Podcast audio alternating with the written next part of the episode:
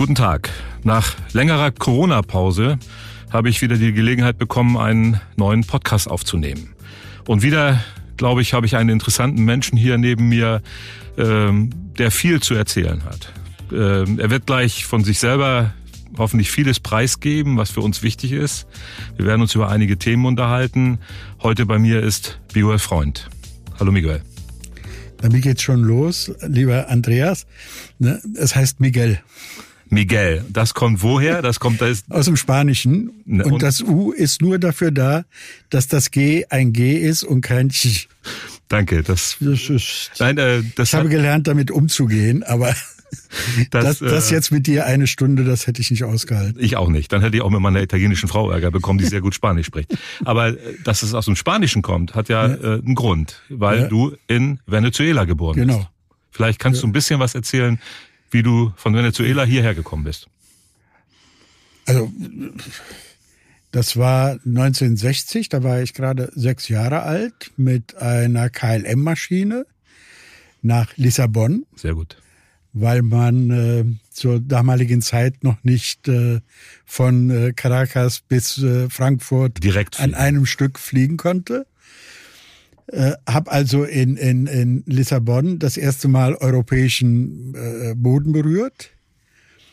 Äh, dann sind wir weiter äh, in, die, in, in die Schweiz, da waren wir aber nur kurze Zeit und sind dann nach Landau in der Pfalz. Äh, das war aber auch noch nicht das Ziel, sondern das Ziel war eigentlich Saarbrücken, wo meine Mutter herkam. Meine Mutter war aus einer Familie, die ursprünglich aus Polen kam. Und äh, in Saarbrücken der Vater, also der Groß, mein Großvater, hatte dort ein Schuhgeschäft. Und die waren am Tag, bevor die Transporte äh, in den Osten gingen, von einem äh, Saarbrücker Polizisten gewarnt worden, äh, ich muss euch morgen holen, äh, verschwindet. Und Saarbrücken, grüne Grenze, war das kein Problem. Das würde man vielleicht sagen müssen, äh, ich bin Jude. Ja. So. Äh, die sind also über, über äh, Saarbrücken. Meine Mutter hat dann im, im Widerstand gearbeitet. Äh, das hat sie uns immer erzählt. Wir haben das nicht ernst genommen. Und als sie dann in Rente ging, bekam sie tatsächlich von den Franzosen eine Ehrenrente für die Zeit dort. Das waren 50 Mark oder so etwas, aber sie war unheimlich stolz darauf. Mit Recht. Ne? Mit ja. Recht. So. Mein Vater äh, kam aus Olmütz, Olomouc, äh, äh, damals äh, Tschechoslowakei oder äh, Böhmen-Mähren. Äh, der ist mit seiner Familie nach Theresienstadt. Dort ist ein großer Teil bereits äh, verstorben. Dann weiter nach Auschwitz und von Auschwitz dann zu Fuß nach Dachau, wo er dann 45 von den Amerikanern befreit wurde und als Displaced Person äh, nach Venezuela gegangen ist. Und da haben Sie sich dann kennengelernt? Dort haben sie sich dann kennengelernt und äh, ich war dort auch in einem äh, spanisch sprechenden Kindergarten und äh, als ich dann bei einem Fußballspiel im Garten äh, auf, auf Spanisch Jesus um, um Hilfe bat, äh, hat meine Mutter gesagt, äh, so kann ich das Kind nicht erziehen. und dann sind wir zurück nach Deutschland. Äh, und das war dein erster Kontakt mit Europa und dann auch mit Deutschland? Das vorher. war dann mein erster Kontakt. Sprachst du Deutsch oder wie, wie habt ihr euch zu Hause? Die, die, die Familie hat überwiegend Deutsch, also mhm. zu Hause Deutsch gesprochen. Mhm. Die, die äh, Großmutter mütterlicherseits hatte, äh, väterlicherseits hatte äh, überlebt, die sprach nur Deutsch. Mhm. Und so haben wir damals zu Hause alle nur Deutsch gesprochen. Und dann kommst du so als Sechsjähriger hierher und dann in die Schule komme ich als Sechsjähriger hierher in die Schule. Saarbrücken war, das war ein, ein, ein, ein, ein Dorf vor Saarbrücken, Riegelsberg, hatte eine Grundschule äh, mit einem katholischen und einem evangelischen Schulhof. Und äh, ich musste damals die erste religiöse Entscheidung treffen, nämlich äh, gehst du jetzt auf den äh, evangelischen Schulhof und oder auf den katholischen Schulhof. Der evangelische, das war kleiner, aber die hatten auch die kleinere Toilette, so dass ich, äh, die war sauberer dadurch, so dass ich mich damals entschieden habe, äh, auf den evangelischen Teil zu gehen. Gut. So, und dann irgendwann äh, bist du ja in Ports gelandet. Mit der Familie vermutlich. Mhm. Oder bist du alleine nach Ports mhm. gegangen? Wir sind dann nochmal sechs Jahre später, 66, 67, 66, nach Ports. Äh, und äh, dort habe ich dann gelebt bis 85, 86, äh, weil ich eine Frau aus Düsseldorf geheiratet habe, der ich vieles zumuten konnte. Also zum Beispiel aus Düsseldorf nach Köln zu kommen, aber nicht Ports. Oh. Das war ihr nicht äh, weltstädtisch. Das müssen genug. jetzt die Porzer ertragen, wie das Das war. müssen sie ertragen. Das äh, erste Haus, das wir hatten in Brück, da konnte man vom Dachstuhl aber Ports noch sehen. Das mhm. war der erste Kompromiss.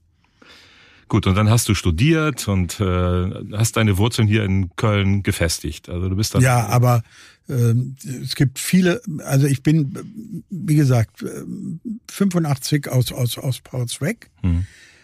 Äh, aber wenn ich mit mit äh, äh, vielen Kölnern spreche, die gehen immer noch davon aus, ich sei doch Porzer.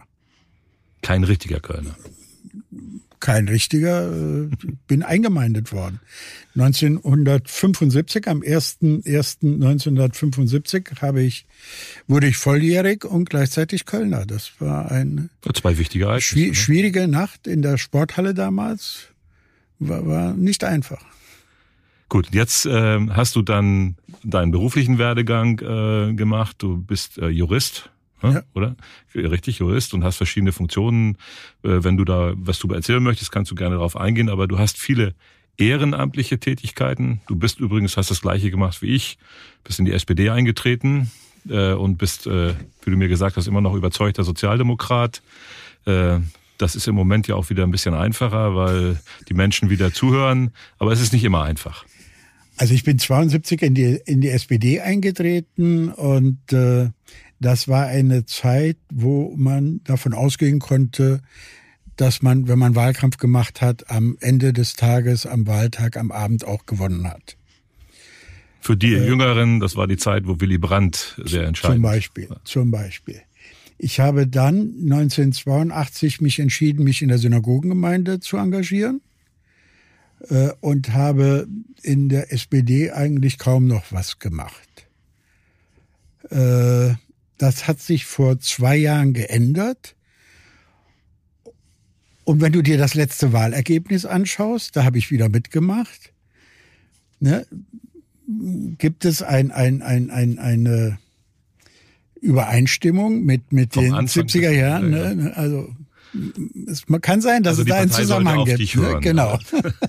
äh, ja, also die, die SPD und ähm, du hast die Synagogengemeinde angesprochen. Ja. Du hast äh, vorhin von der äh, ersten religiösen Entscheidung gesprochen in der Schule. Das war ja ein bisschen mehr so äh, Ironie oder ein bisschen äh, humorvoll.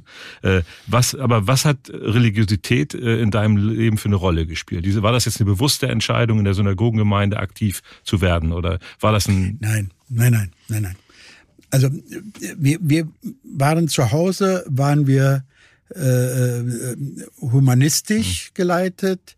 Äh, natürlich, äh, die, die, die äh, fünf Bücher Mose haben eine ganze Menge an, an Humanismus. Äh, das Godesberger Programm weist auch schon darauf hin. Aber ich bin aufgewachsen bei den Jungsozialisten und der SPD. Ich war in Ports Bezirksvertreter, ich war Ortsvereinsvorsitzender.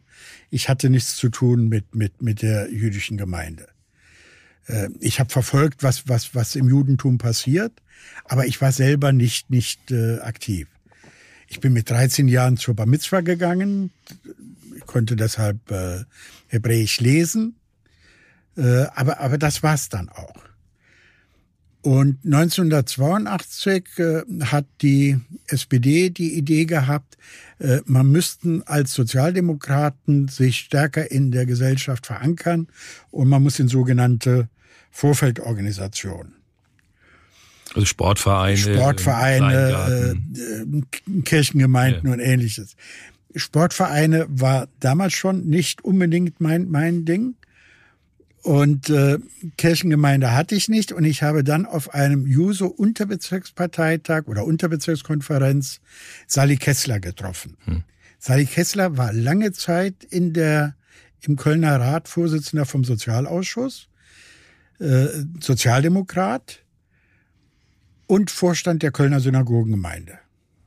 Also Kontakt kam über Menschen, über, über einen Menschen. Und der hat mich, mich, mich angesprochen, hat gesagt, ja, du bist doch doch äh, Jude, wa, wa, warum kommst du nicht äh, zu uns?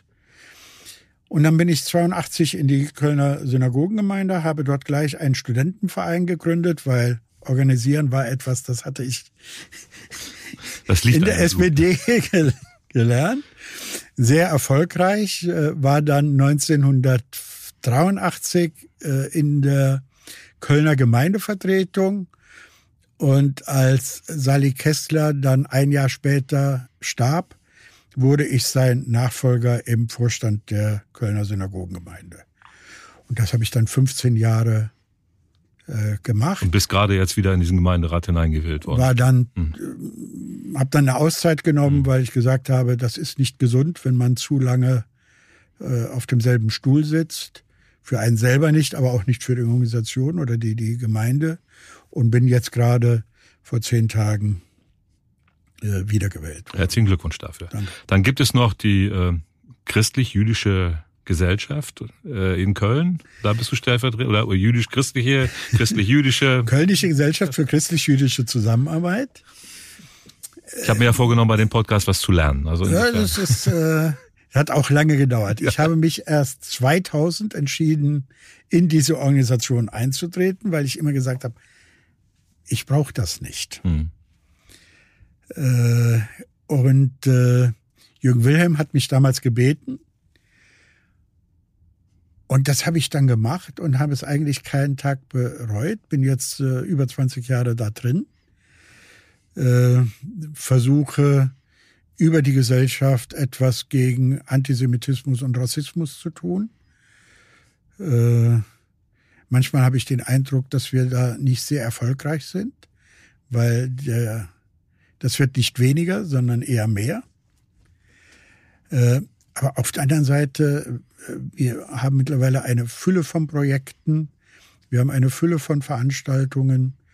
Äh, also insoweit, wenn, wenn ich nicht gerade depressiv bin, ist es eigentlich eine, eine Erfolgsgeschichte. Ja, ist eine ganz wichtige Aufgabe. Ja. Also die, die, äh, die Beurteilung, dass es äh, nicht besser geworden ist, das, äh, ich habe ja auch schon in diesem Format schon mehrfach erzählt, ich war Sprecher im NSU-Untersuchungsausschuss. Mhm. Ich habe verschiedene andere. Jetzt gerade äh, wieder äh, die ganzen Anschläge, die, die wir in den letzten zwei, drei Jahren erlebt haben, ähm, auch gerade was auch zum Beispiel im Bereich der Polizei äh, in Frankfurt passiert ist und überall. Das sind ja so Sachen, die man sich eigentlich gar nicht mehr vorstellen hat können, mhm. äh, die mich dann nochmal doppelt und dreifach getroffen haben und eigentlich bei mir dann eben halt äh, jetzt nicht unbedingt eine Depression ausgelöst haben, sondern eher auch genauso zu sagen, äh, ich äh, möchte da, wo ich es kann, helfen, dass es eben nicht wieder dazu kommt. Auch mit meiner eigenen Familiengeschichte, dass mein Großvater, der praktizierender Katholik war, äh, in Schutzhaft bei den Nazis war.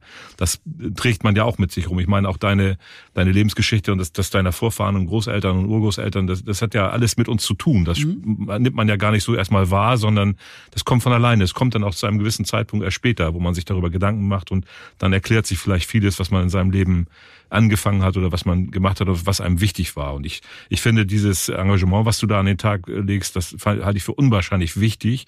Äh, für mich stellt sich dann immer die Frage auch, wie kann man es weitergeben? Wie kann man das der nächsten Generation geben? Ist, ist das eine Aufgabe? Sehen wir das nur so oder wir, irgendwann sind wir nicht mehr da? früher oder später. Und dann muss das ja weitergehen, weil das eine Daueraufgabe ist. Wie macht das diese Gesellschaft? Wie, wie, wie? Also, also ich denke, zunächst einmal müssen wir äh, alten weißen Männer hm. äh, Frauen übrigens auch, mhm. die, die, die, die Kraft haben zu sagen, wir müssen das nicht auf, auf immer tun. Mhm. Und äh, ich bin froh, dass in den Organisationen, in denen ich bin, äh, wir Generationswechsel haben. Äh, das heißt also, sowohl in der Kölnischen Gesellschaft haben wir jetzt gerade wieder neu gewählt. Und da sind äh, knapp die Hälfte sind äh, unter 50.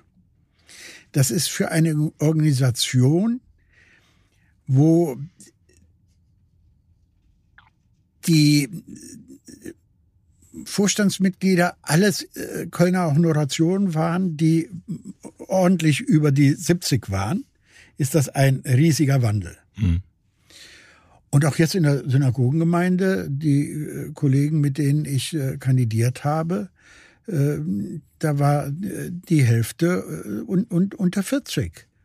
Und das halte ich für, für wichtig. Weil wir werden das nicht immer machen. Ja. Wir dürfen es auch nicht zu lange machen. Das ist auch, für, weil es, wenn es zu lange ist, ja. dann ist das genau, was du sagst. Genau. Wenn man an seinem Posten klebt oder wenn man ja. meint, man ist unentbehrlich, das wird nichts. Ne? so, und, und das Schöne ist, es gibt dann immer noch irgendeine Aufgabe. Also es muss nicht dieselbe sein, die man schon gemacht hat, abgesehen davon, dass das langweilig ist auf die Dauer. Hm. Kannst du, du hast die Projekte angesprochen. Was ist so das Wichtigste oder was sind die wichtigsten Projekte, die im Moment von der Gesellschaft gemacht werden? Die auch, werden die wahrgenommen in der Stadtgesellschaft? Ja, hm. ja. Also zunächst einmal, wir haben äh, mittlerweile eine ganze Reihe von, von Projekten im Bildungsbereich, äh, die auch äh, staatlich gefördert werden, wo wir versuchen, sowohl Empowerment zu machen für Leute, die Opfer von Rassismus oder Antisemitismus werden, die Ausstellung Du Jude, mhm. ein, ein Schimpfwort auf Schulhöfen, äh, dann, dann, dann müssen Kinder und, und auch deren Eltern und die Lehrer erst lernen, damit umzugehen. Äh, aber genauso äh, ist, ist äh, Rassismus etwas, was nicht nur äh, Juden betrifft, sondern wir haben in, in Köln äh, sind wir so vielschichtig, und es trifft alle. Also zu, zu glauben, äh, der, der Türke neben mir, der Moslem neben mir sei weniger betroffen als ich als Jude, nur weil ich ein, ein, ein, ein, ein, eine andere Geschichte habe, ist, ein Trugschluss. Wir sind alle betroffen und äh, diese Ismen werden immer brutaler. Früher war das im, im, im Hinterzimmer, äh, am, am, am Stammtisch, in der Kneipe, aber nicht offen. Mittlerweile ist es offen. Du kannst in Köln, äh, wenn du draußen äh, sitzt mit ein paar Freunden, kann es sein, dass du angemacht wirst, weil, weil du eine Kippa trägst. Ja, oder geschlagen. Wir haben das oder, ein paar Mal ne, gehabt. Ne? Das haben wir ja alles ge mhm. gehabt und, und gesehen. Mhm. Wir haben jetzt gerade auf die äh, äh, Moschee in, in Ehrenfeld wieder, wieder einen Brandanschlag mhm. gehabt. Ne? Also es, es kann jederzeit passieren. So, und auch das Internet natürlich. Ne? und das Internet, also es ja. ist, es ist äh, eigentlich unerträglich, was hm. dort in den sozialen Medien teilweise äh, abgeht. Äh, das ist das eine. Das Zweite, was die Kölnische Gesellschaft macht, und das äh, ist etwas, an, an dem ich stark beteiligt bin, wir haben vor ein paar Jahren gesagt, es ist doch eigentlich ein Skandal, dass in dem Kölner Dom, der ja eigentlich unser aller Dom ist, äh, eine ganze Reihe von antijüdischen Artefakten sind. Also Bilder, Skulpturen, Holzschnitzereien, wo du deutlich erkennen kannst, hier sollen Juden diffamiert werden. Äh, und dann gibt es Leute, die seit äh, Jahren darauf hinweisen. 2008 hat es ein Seminar gegeben von der Karl-Rahner Akademie. Äh, und äh, das haben wir aufgegriffen in der Kölnischen Gesellschaft und haben uns an das Domkapitel gewandt. Und nach einer langen Phase des Stillstandes hat es dann tatsächlich ein, ein Gespräch gegeben. Und das Domkapitel und die Kölnische Gesellschaft haben zusammen einen Arbeitskreis gebildet, der gesagt hat, wir wollen mal schauen, wie wir mit diesem Thema umgehen. Nicht in, in der Form, dass wir eine äh, Flachs nehmen und, und, und alles weg damit. So kannst du mit Geschichte nicht, Nein, nicht, nicht, nicht, ne? umgehen, Warum sondern ist das gemacht kontextualisieren. Ja. Also zum Beispiel in, in uh, New York ist jetzt ein, eine Skulptur von Thomas Jefferson einfach weggenommen ja. worden. Der, der Mann hat immerhin die, die, die Unabhängigkeitserklärung geschrieben. Ja, ja er hat auch 650 Sklaven. Aber äh, so, so, so kann man das, das Thema nicht, nicht Oder behandeln. alle, alle, die jetzt ähm, ja, als, als Forscher oder als, als auch als Besatzer oder als ja. Schlimme äh, unterwegs waren, aber die ja. äh, das alles wegzuradieren, das, ja. das geht nicht. So. Man kann es erklären. Ne? Und aber was wir geschafft haben über diesen Arbeitskreis ist zum einen, wir haben vor zwei Jahren dieses äh, ein, ein, ein Domblatt, ein, ein Buch, das vom äh, Domverein herausgegeben wird und in dem die damalige Diskussion äh, dokumentiert war. Das ist neu aufgelegt worden. Und wir hatten jetzt im Sommer eine Ausstellung, die noch im Dom zu sehen ist. Die war damals im Domforum mit einer Broschüre, in der die Sachen gezeigt werden. Und es gibt einen kleinen Führer. Damit kann man dann im Dom herumgehen und sich die Sachen anschauen. Und es wird erläutert. Und dann hat das Domkapitel gesagt, ja, das ist ja schön, dass wir das machen, ne? aber eigentlich, wir müssten diesen Kunstwerken etwas entgegenstellen.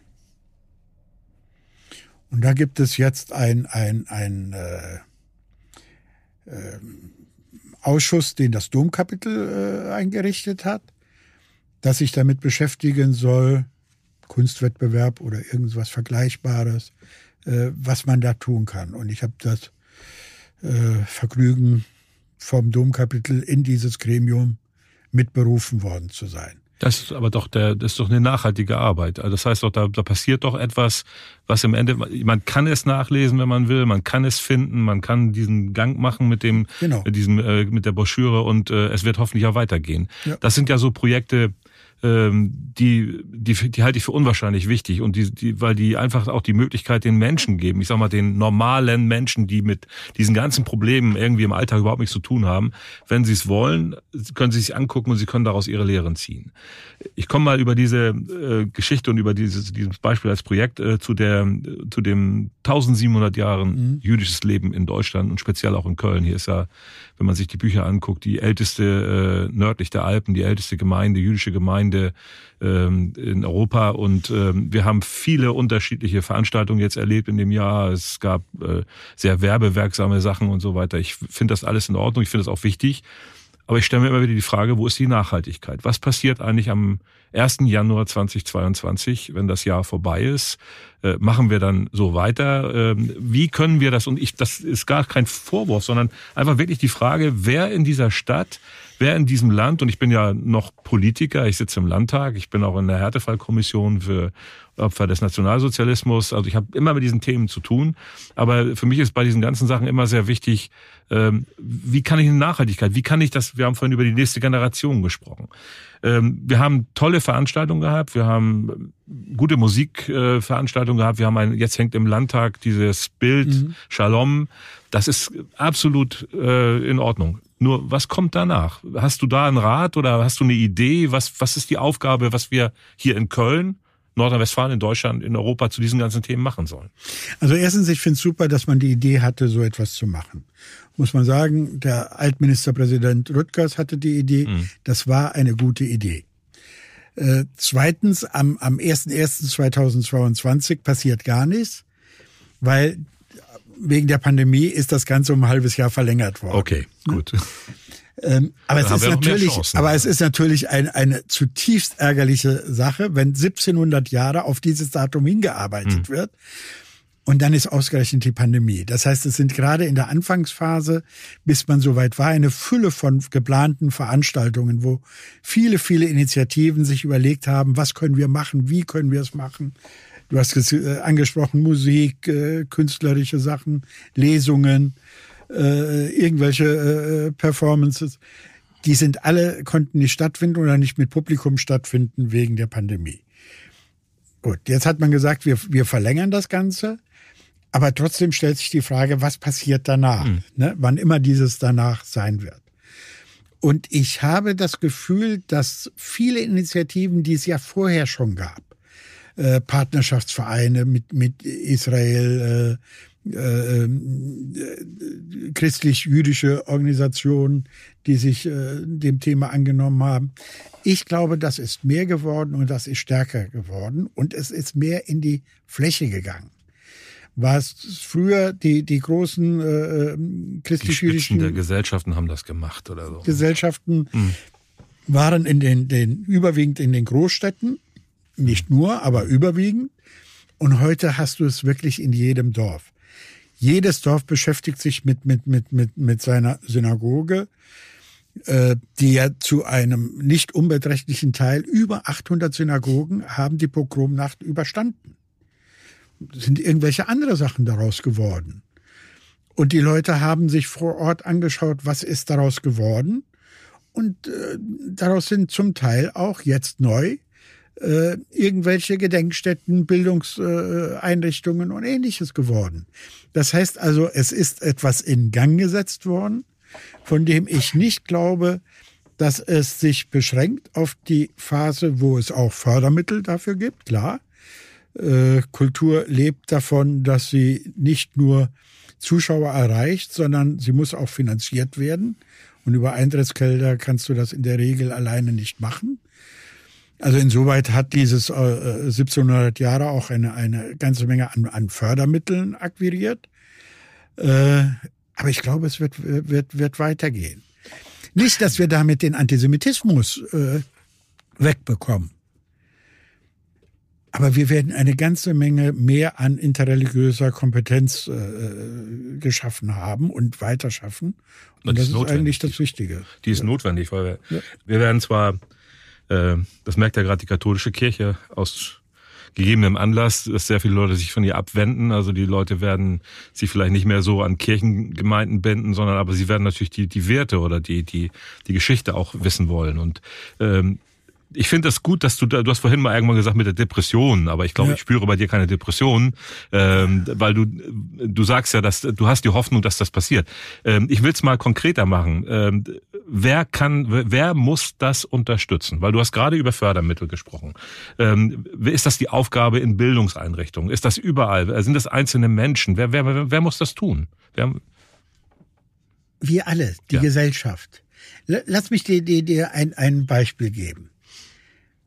Wir haben jedes Jahr in der Synagoge eine gemeinsame Veranstaltung von Synagogengemeinde und Kölnischer Gesellschaft äh, zum Gedenken an die Reichspogromnacht.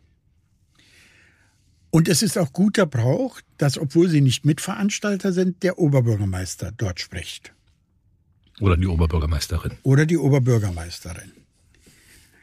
Und wir hatten jetzt zum zweiten Mal die Situation, dass gleichzeitig eine Sitzung des Rates war.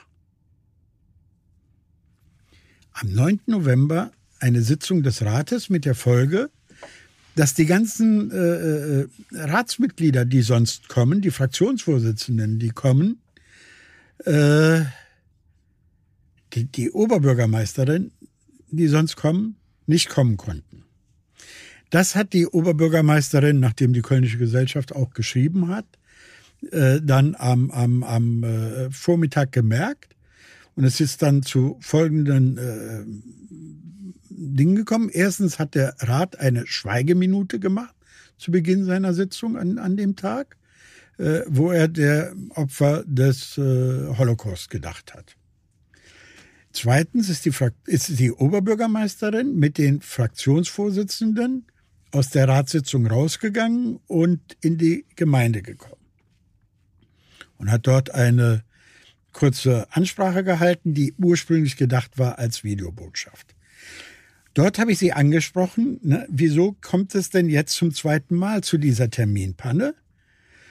Und dann regt sie sich fürchterlich auf, schon Jürgen Wilhelm hätte sie darauf angesprochen. Und wir würden einfach nicht begreifen, dass es Sachzwänge gibt. Und der Terminkalender wäre nun mal so, dass diese Ratssitzung nicht verschoben werden könnte, weil am Tag, äh, zwei Tage drauf wäre der 11. im 11. Und also was sage ich? Und Heiligabend würden Sie eine Sitzung machen? Doch wohl nicht. Das heißt, der, der Terminkalender für den Rat und seine Ausschüsse wird, du kennst das, Ja, kenn das, ja. im Oktober, November des Vorjahres gemacht. Und selbstverständlich wird äh, äh, die, die, die Karnevalswoche ausgespart. Es wird äh, die, die, die Osterferien wer- werden ausgespart. Es wird Weihnachten ausgespart. Aber nicht ausgespart wird der 9. November. Und das ist genau der Punkt. Wenn wir wirklich wollen, dass die Gesellschaft den 9. November nicht bloß als Pflichttermin nimmt, sondern als wirkliches Zeichen dafür, dass nie wieder. Wir müssen uns alle beteiligen, dass es nie wieder kommt. Dann darf an dem Abend keine Ratssitzung sein. Das macht mich sprachlos, sag ich dir ganz ehrlich. Das, ich, also ich Das Interessante ist, dass, dass unser Bundespräsident Ja. Steinmeier äh, am, am Vormittag bei seiner Veranstaltung gesagt hat, wir müssen die Gedenkkultur so ändern, dass dieser Tag im Bewusstsein der Bevölkerung Mhm. drin ist. Und dann habe ich überlegt, meint er damit auch die Kölner Oberbürgermeisterin? Gut, sie kann sich jetzt im Moment nicht verteidigen, äh, aber äh, es ist tatsächlich, es ist ja Fakt, zweimal ist es passiert. Ähm, beim dritten Mal wäre es dann eine sehr negative Tradition. Und eigentlich sind alle die aufgefordert, die daran was drehen können. Das können einige, und da gehört auch die Oberbürgermeisterin zu, dass der 9. November ähm, kein Tag ist, wo der Rat tagt und wir die Möglichkeit bekommen, ähm, dass die Ratsmitglieder, die Fraktionen, sie auch als Person wirklich das ich unterstelle ihr nicht, dass sie da irgendwelche Zweifel dran hat, sondern ich glaube, sie lebt das schon. Aber natürlich solche Signale sind fatal und das, das macht mich sprachlos. Das Problem ist, du merkst es erst drei Tage vorher. Nein, du musst es ein Jahr vorher merken, nämlich dann, wenn du den Kalender aufstellst. Ja, also ich weiß nicht, Karneval gibt's glaube ich 200 Jahre jetzt hier, ne? Und da wird das eine Woche freigeschoben und äh, Juden leben in dieser Stadt seit 1700 Jahren und äh, ja, gerade vor dem Hintergrund dieses Jahr, aber vielleicht ist ja jetzt die Ansprache, die du, äh, vielleicht hat's ja was ausgelöst. Und eigentlich ist das dann so eine Aufgabe auch für uns alle, darauf zu achten, dass das nicht wieder passiert. Das ist ja nicht, vielleicht nicht nur Köln, das wird auch in anderen Gemeinden so passieren, aber Köln ist natürlich gerade wichtig, ein Signal, die viertgrößte Stadt Deutschlands mit dieser Historie, eben halt die, die, die erste Gemeinde, ähm, die jüdische Gemeinde in, in, äh, in Deutschland und äh, das ist, wie gesagt, ich, äh, da fällt mir nichts zu ein. Ja. Ähm, und ich danke, dass du auf solche Sachen hinweist, weil das gehört glaube ich, massiv dazu, aus diesen Sonntagsreden rauszukommen. Aus diesen, äh, und das war meine Frage hin zu dem diesem Jahr. Du hast vorhin, ich habe äh, im Vorgespräch mal das Festjahr, das Wort benutzt, und da hast du auch zu Recht mich darauf hingewiesen. Es ist kein Festjahr, es ist eine Erinnerung äh, an 1700 Jahre hier, mit allen Höhen und Tiefen. Das Schlimmste war der Holocaust, aber davor gab es Progrome, es gab immer wieder Diffamierungen, es gab Vertreibungen, alles mögliche. Und das ist, aber es gab natürlich auch gute Zeiten. Und wenn man sich anguckt, wie viel jüdische Menschen oder Menschen jüdischen Glaubens hier in dieser Stadt positiv gewirkt haben und was die für diese Stadt bewirkt haben. Du hast vorhin einen genannt, der äh, im, im Rat war, ein Sozialdemokrat. Ähm, es gab Leute die hier, ähm, die äh, zu allen möglichen Bereichen gehört haben und die Juden waren und diese Stadt mit aufgebaut haben, mit zu dem Kulturort gemacht haben, Musiker, Künstler, Wissenschaftler, alles. Und das müssten wir nach vorne bringen und das müssen wir den Leuten auch klar Die machen. deutsche Sozialdemokratie wäre ohne Juden nicht denkbar gewesen. Wir haben in es. Köln haben wir Moses Hess. Moses Hess. Ne, äh, Hat lange gedauert, bis wir äh, das alles auch so äh, öffentlich gemacht haben. Ich meine, Jochen Otto und andere haben dafür gesorgt. Glücklicherweise haben wir auch die Geschichte aufgeschrieben.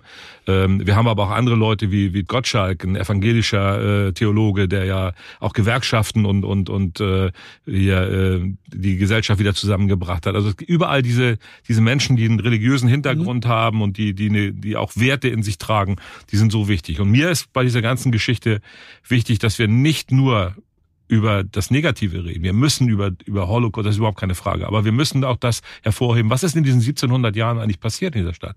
Was wäre denn anders, wenn es diese Kultur nicht gegeben hätte? Diese, dieses Verschmelzen. Wir, wir haben einmalige Konstellationen in Köln. Hm. Wenn du dir anschaust, wo äh, in, der ersten Jahrtausendwende äh, die, die, die, die, das jüdische Viertel war. Ne? Es war direkt am Rathaus. Ne? Im In der Mitte Zentrum, der in der Stadt, Mitte ja. der Stadt. Ja. Das passiert ja nicht äh, zufällig. Richtig. Und, wie, und was passiert jetzt wieder? Äh, Ich meine, äh, wir haben, wir erleben, dass die Oper nicht fertig wird, wir erleben, dass die Brücken nicht fertig werden, aber wir erleben auch, dass eigentlich ein Museum oder eine, eine, eine genau diese Dokumentation dieser Mitte äh, hier nicht fertig geworden ist. Äh, ja, aber da, da passiert etwas, was ich als, als, als kölnische Gesellschaft un, unglaublich toll finde. Wir haben das Mikwa, das nicht fertig wird. Wo aber der Landschaftsverband in Vorleistung getreten ist, wir haben ja die Situation, die Stadt baut und das äh, äh der Landschaftsverband betreibt. Und der Landschaftsverband hat schon 40, 50 Leute äh, eingestellt, die dort schon Konzepte machen. Direktorin oder Direktor ist schon eingestellt. Ja, ne? 40, 50 ja, Leute. Ja, ne? Mhm. So, und wir haben das Diözesanmuseum Columba, mhm. äh, nicht sehr viel äh, weit weg vom, vom, vom zukünftigen Standort. Und das Columba hat gesagt, Herr äh, Dr. Kraus, äh, lass uns doch hier ein, eine Ausstellung machen. Und da hat man diese Seite, dieses Dekret aus dem Vatikan, ne? aus dem Vatikan geholt, in dem die erste urkundliche Erwähnung äh, drin ist, und hat darum eine jüdische Ausstellung gemacht. Im Vorgriff auf das, was äh, äh in der Mikwa mal gezeigt wird. Und wie ich letzte Woche gehört habe, soll das noch fortgesetzt werden. Das heißt also, wir werden in Anführungszeichen quasi das Kathol die katholische Kolumba als Außenstelle des Jüdischen, Museums. des Jüdischen Museums haben. Ist das nicht toll? Das ist toll. Das ist wieder so eine kölsche Lösung ja, im Positiven. Ja. Also man findet hier immer Wege, um dann auch im, äh, das noch umzusetzen. Ne? Aber trotzdem, ich hätte mich sehr gefreut. Ich habe auch sehr viel äh, im Vorfeld äh, mit gekämpft um diese Mikwa und ähm, mit Hajo Leib und anderen. Ähm, wir haben da sehr viel versucht auf den Weg zu bringen und man ist dann menschlich auch enttäuscht. Das ist, geht mir genauso bei dem Mahnmal in der Kolbstraße, das jetzt ja angeblich hoffentlich kommt irgendwann. Aber diese ganze Gedenkkultur, diese ganzen Sachen, du hast es vorhin schon mal angesprochen, da ist immer die Gefahr in Köln, das klappt nicht. Im ersten Anlauf klappt es nicht. 1984, ich erwähnte es anfangs, hatte ich auch diesen Studentenverein, den mhm. jüdischen, gegründet. Mhm. Und einer unserer Gäste bei einer Veranstaltung war Norbert Burger, mhm. der ich glaube in diesen Tagen äh, Geburtstag gehabt hätte. Aber können wir nachfragen. das ist nicht, nicht, nicht, nicht der Punkt. Äh, bei dieser Veranstaltung sprachen wir ihn darauf an, dass die damalige Stadtkonservatorin Hiltrud Kier äh, sich eingesetzt hatte, äh, am Bahnhofs, äh, am Rathausvorplatz ein jüdisches Museum zu machen. Das war damals ein, ein ekliger Parkplatz, wo Ratsmitglieder und Bezirksvertreter parken durften und als Bezirksvertreter wenn ich Leute äh, nach Köln geführt habe, habe ich gesagt, als, als Jude darf ich dort parken. Wir haben dort ewiges Parkrecht. Äh, wir kamen an, an, an, an die äh, Schranke. Hm. Der Kollege dort machte die Schranke hoch und ließ mich auf den Parkplatz. Und meine Gäste waren immer irritiert. Begeistert. Wieso darf ich da? so. Aber dort hat Norbert Burger gesagt, 84 er wird sich für dieses äh, Museum einsetzen. Okay, der ein oder andere Sozialdemokrat hat das eine lange Zeit vergessen. Äh, die CDU hat es auch vergessen. Aber am Ende Unterschriftensammlungen und, und, und. Am Ende hat es äh, dazu geführt, dass wir es bekommen haben. Wir haben die Entscheidung, es zu bekommen. es wird gebaut. Es wird gebaut, ja. ja, ne, die Baustelle ist schwierig. Äh, Köln als Bauherr ist schwierig. Aber ob es jetzt 21 wäre schön gewesen, wegen 1700 Jahre. Ob jetzt 24 oder 25 oder 26. Also man braucht den Langmut. Man braucht den Langmut und äh, äh, lass uns doch ein, ein, ein Wettbewerb gehen zwischen Opernverwaltung und äh, Museumsverwaltung, was zuerst fertig Aber nicht im Preis. Nur im Fertigwerden dann. Äh, ja, nee, finde ich, äh, finde ich völlig richtig, wie du das, wie das sagst. Äh, aber es ist eben, diese Stadt ist was Besonderes. Das kann man Menschen von außen immer nur schwer erklären, äh, wie bestimmte Sachen hier laufen, nicht laufen und dann trotzdem wieder zu einem positiven Ergebnis kommen. Ähm, ich will noch mal auf diese Nachhaltigkeit zurückkommen. Das alles, äh, wenn dieses Museum dann da ist, oder auch du hast ja Beispiele jetzt des Überganges schon erzählt, ähm, was konkret stellst du dir oder was würdest du so, wenn du einen Wunsch frei hättest, sagen, was muss in den nächsten fünf, sechs Jahren passieren, damit diese Nachhaltigkeit im Zusammenleben, in der Wahrnehmbarkeit von jüdischem Leben hier in der Stadt besser werden? Was oder was konkret? Also wir haben ja die konkrete Situation, dass Juden in der Stadt wieder Angst haben. Ja, da wurden. Das ist ein Sicherheitsproblem. Das heißt, die, die, die, die, die entsprechenden Staatsschutzkräfte müssen begreifen, dass äh, nicht nur du Scheißjude ein, ein, ein, ein, ein antisemitischer Vorfall ist, sondern zum Beispiel auch, wenn du eine Israel-Flagge hast, äh, wenn, wenn du äh, äh, irgendwelche versteckten äh, Zahlenkombinationen oder so etwas hast, die in der Sprache der Neonazis eindeutig antisemitisch sind. Das müssen die lernen. Äh, es kann nicht sein, wir hatten das vor ein paar Jahren, äh, äh, dass, dass eine Karikatur, die dem Stürmer nachgebildet war, auf der Domplatte gezeigt wurde und die Generalstaatsanwaltschaft gesagt hat, sie hätte das auf dem Flur ein paar Kollegen gezeigt und keiner hätte das äh, mit dem Stürmer assoziiert. Das war die Ausstellung, die damals war, ne? Das war. Äh, Der Name fällt mir jetzt nicht ja, mehr ein. So. äh, ein, ein, ein Wahlplakat, auf dem draufsteht, Israel ist an allem schuld. das ist nichts anderes wie die Juden sind an allem schuld. Ne? Und, und dafür muss, muss ein, ein historisches Verständnis da sein äh, bei, den, bei den Staatsschutzkräften. Das Zweite ist die Schulen. Die Lehrer müssen ertüchtigt werden, mit solchen Problemen umzugehen. Sowohl was passiert, wenn, wenn sie äh, jüdische Kinder da haben und die werden antisemitisch angegangen, aber sie müssen im Unterricht auch etwas dagegen tun, dass äh, äh, junge Kinder äh, sich, sich antisemitisch äußern. Wobei natürlich die spannende Frage ist, woher haben sie das?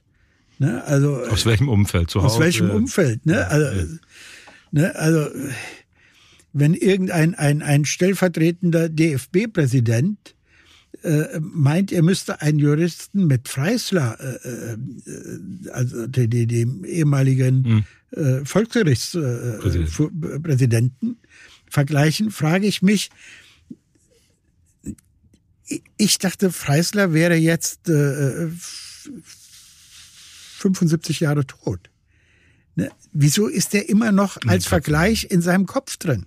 Oder bestimmte Wörter, die wir benutzen. Ne? Also, ich will mal was Positives, ja. Äh, was genau in diese Richtung eigentlich geht. Ja. Ich habe, äh, ich bin ja im Kölner Norden Landtagsabgeordneter. Erstmal jetzt nicht positiv, aber was ich da erlebe, ist natürlich eine, eine funktionierende jüdische Gemeinde, mhm. aber in einem Hochsicherheitstrakt. Mhm. Das ist also, wenn man da äh, äh, hin will, man muss sich anmelden, man hat diese Videokameras, man hat Panzerglas davon. Das habe ich auch schon erlebt bei dem. Ich habe den Kindergarten mal besucht äh, in, ähm, in Nippes. Mhm. Und das ist, das stelle ich mir eigentlich fürchterlich vor, wenn man wird morgens von seinen Eltern äh, zum Kindergarten gebracht und muss durch riesige äh, Sicherheitsschleusen durch und dahinter ist dann äh, die Schule oder der Kindergarten. Also was, was passiert da eigentlich? Wir Bist reden, Abgeordneter im Kölner Norden? Ja, in Chorweiler. So und äh, nee, nur nur Josef Wirges würde mich äh, vierteilen, wenn ich dich nicht korrigieren würde. Das ist Ehrenfeld. Ehrenfeld ist nicht mein Wahlkreis. Da ist, da ist der Kollege Wirges lange tätig gewesen und wir Aber das Wohlfahrtszentrum ist in Ehrenfeld. Ja, wo, das ist in Ehrenfeld, Entschuldigung. genau. Äh, ich wollte aber auf den, auf den, auf den Kölner Norden im Ursprung, ja. nämlich Worringen. Da gibt es ein großes Chemieunternehmen. Ja. Äh, und die haben vor drei oder vier Jahren äh, bei ihren Auszubildenden einen Fall gehabt, wo sich jemand antisemitisch geäußert hat. So, mhm. und da haben sie sich zusammengesetzt mit dem Betriebsrat, mit den auszubildenden Vertretern und haben gesagt, wie gehen wir damit um? Die haben sich mit dem Fall beschäftigt und daraus ist entstanden, und ich konnte an einer dieser Veranstaltungen teilnehmen, die fahren mit ihren Ausbildungsjahrgängen ins äh, NS-Doc. So, und im NS-Doc machen die eine zweitägige Seminarveranstaltung. Und ähm, du konntest an diesen jungen Menschen, die alle keine Antisemiten oder die alle keine, aber die haben Wörter benutzt, ohne vielleicht zu wissen. Die haben auch selber gesagt, wir wussten gar nicht, woher, wir sagen das einfach so, das ist so Jugendsprache und so. Die haben dann aber im NS-Doc haben sie in zwei Tagen äh, durch eine pädagogische Ansprache, durch die Möglichkeit, sich in die Situation äh, zu versetzen, das zu reflektieren, die sind da anders rausgekommen die, die haben angefangen darüber nachzudenken und ich glaube, dass viele von denen diese Wörter nicht mehr benutzen und dass sowas nicht passiert. Und diese Fälle sind auch seitdem in der Firma nicht mehr passiert. Und sie machen das aber trotzdem weiter mit jedem Jahrgang, den sie ja. haben. Ich finde, das sind nachhaltige ja, und gute. Absolut. Das ist das, was ich eben meinte, als ja. ich von Empowerment gesprochen habe. Das sind drei Stellen, die die Stadt freiwillig eingerichtet hat. Das muss sie selber machen.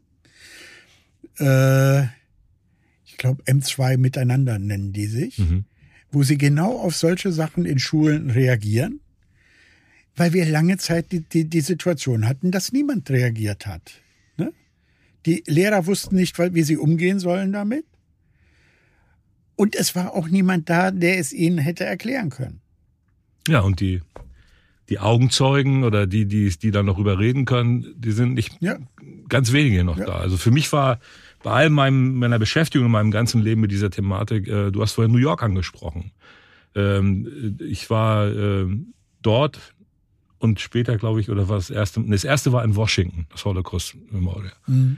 Und da bekommt man ja eine Karte und wird dann, man geht durch dieses ganze Haus als einer, der, eine, eine reale Person, die im Holocaust ermordet worden ist. Und man geht da anders raus. Man kann das, das kann man nicht ablegen. Und dann hatte ich noch, dann hatte ich noch die, die Gelegenheit, weil in den, in den ganzen Menschenmassen war, es war Hochsommer, viele Leute hatten nur ein kurzärmeliges Hemd an oder eine Bluse. Mhm. Und dann siehst du noch die eingetätowierten Nummern. Und äh, ich weiß, was das gewesen ist. Und, äh, oder, und man kommt vielleicht, wenn man Glück hat, mit den Leuten ins Gespräch. Und das ist eine ganz andere Herangehensweise. Und es wird immer schwieriger. Jetzt, wo ja. die Menschen wechseln, und das ist dann die Aufgabe der nächsten Generation der, und vor allen Dingen auch der Politik. Und wir haben ähm, das, was du zu Recht eingefordert hast, ähm, als Ergebnis im NSU-Untersuchungsausschuss haben wir äh, parteiübergreifend einen äh, Katalog aufgemacht mit Maßnahmen, die wir für wichtig halten. Und dazu gehört die Ausbildung und Sensibilisierung von Polizeibeamten, Staatsschutzbeamten, Verfassungsschützern, damit sie überhaupt verstehen ähm, oder erkennen, wo, wo bestimmte Sachen laufen. Und äh, das ist aber bis noch nicht ganz umgesetzt. Und nicht bei Ihrer Ermittlungsarbeit uralte Klischees äh, in den Vordergrund stellen, anstatt sich äh, darum zu kümmern, wer, wer, wer die wirklichen Täter sind. Das ist ein, wichtiges eigenes Thema. Aber ich, ich habe mal meine Diplomarbeit in der ja. Hochschule der Polizei geschrieben ja. über Karrieren vor und nach dem äh, Nationalsozialismus in der Polizei in Schleswig-Holstein. Ja. So und ähm, zum Beispiel die englischen Besatzer haben 45, wir hatten äh, über zwei Millionen Flüchtlinge, deutsche Flüchtlinge aus dem Osten da. Wir hatten aber auch Kriegsgefangene waren noch da. Und das war ein, ein völlig unübersehbares äh, Gebiet. Und was haben die, die, die Engländer gemacht? Sie haben die Nazi-Polizisten und speziell auch die Kriminalbeamten wieder eingestellt. Und praktisch die erste Generation der, der Polizei, auch die, der Ausbilder, das waren alles die Leute, die in bis 45 auch Polizeibeamte ja. waren. Und da ist natürlich ganz klar, dann kamen viele Ideen und viele Ansichten oder wie geht man der Begriff Zigeuner oder wie äh, oder die, Ein die Klassifizierung ja. Landfahrer und, und diese ganzen Sachen, das ging bis in die 60er, 70er Jahre. Einer meiner ersten äh, Vorgesetzten habe ich nur noch kurz erlebt, der ist äh, in den äh, 40er Jahren war er äh, in der äh, Slowakei und war zuständig für die äh, äh, Internierung von 56.000 slowakischen Juden, die dann ins KZ kamen. Mhm. Und er war dann nach dem Krieg war er einer der Landessportpolizisten. Also der war der Chef, der hat so das, das Bundesverdienstkreuz am Ende seiner gekriegt. Und das kommt ja jetzt erst alles so hoch, was da. Ähm, aber aber nicht nur bei der Polizei. Wir kennen das aus Richter, den Kliniken. Ja. Wir kennen das von den Richtern. Die die äh, Bundesstaatsanwaltschaft hat gerade eine Do genau. Dokumentation genau. vorgelegt. Du hast es in allen Bereichen. Aber die kommen jetzt erst die Dokumentation. Die kommen jetzt nach 60, 70 Jahren. Das ist der Punkt. Ja. Das ist der Punkt. Wieso erst jetzt? Ja, ja weil die meisten hm? nicht mehr da sind. Ja. Ne? Gut, Jetzt äh, hast du noch irgendeinen Wunsch, was du in diesem Format gerne den Menschen, die das hier hören, nochmal sagen möchtest. Dann hast du jetzt so die Möglichkeit. Äh, irgendein Thema, was du noch mit besprechen möchtest oder so. Ich glaube, ich, glaub, ich habe eine ganze Menge von dir erfahren, wieder was dazugelernt. Das ist für mich sehr wichtig immer. Und ähm, die Intention, die ich mit deiner Einladung hatte, war eben dieses Thema auch wieder wahrnehmbarer zu machen und die Menschen zu zeigen, die sich darum zu kümmern. Und vielleicht bei einigen der Hörerinnen und Hörer auszulösen, dass sie sagen, das ist auch ein Thema, was mich betrifft. Das betrifft mich in meinem Umfeld, in meinem Arbeitsumfeld, das betrifft mich in meinem Privatleben, das betrifft mich, das betrifft meine Kinder. Wie, wie gehe ich damit um? Wie erkläre ich meinen Kindern das? das also wenn, wenn, wenn Menschen das Bedürfnis haben, sich in diesem Bereich zu betätigen, äh, Jude zu werden ist wahnsinnig schwer. Hm. Aber die, die kölnische Gesellschaft hat keinen Aufnahmestopp. Gut. Also Mitglied in der Kölnischen Gesellschaft werden ist etwas. Wäre so ein erster Schritt. Wäre wär so also ein erster Dom, Schritt. Dombauverein und auf der anderen Seite. Äh Dombauverein ist auch sicherlich eine, eine lobenswerte Geschichte, aber Kölnische Gesellschaft wäre fast eine Spur besser. Finde ich auch und äh, mache ich mir jetzt mal selber zum Auftrag, das auch selber zu machen, äh, weil äh, das ist wirklich eine sehr wichtige Aufgabe. Miguel, ich kann mich nur bedanken bei dir. Wir haben eine Zeit lang, glaube ich, über ganz wichtige Sachen gesprochen und ich bin stolz, dass ich dich kennenlernen durfte vor einigen Jahren. Wir haben uns nicht regelmäßig getroffen, aber immer wieder und äh, ich habe mich heute wohlgefühlt. Ich äh, finde, das äh, hast du gut erklärt und es ist auch wichtig, dass Menschen wie du ihre Lebensgeschichte erzählen, auch warum sie was und vor allen Dingen ich kann bei dir im besten Willen nicht die tiefsten Depressionen jetzt so erkennen, sondern eher ja, so einen schelmischen kleinen Humor, äh, sehr deutlich in der, in der Aussprache, äh, was, wo das, wo das Problem ist. Und das halte ich für sehr wichtig. Mach bitte weiter so. Jetzt auch in der Pension und in den Aufgaben, die du hast, aber äh, ist ganz wichtig. Vielen Dank, dass du heute hier warst. Ich danke dir.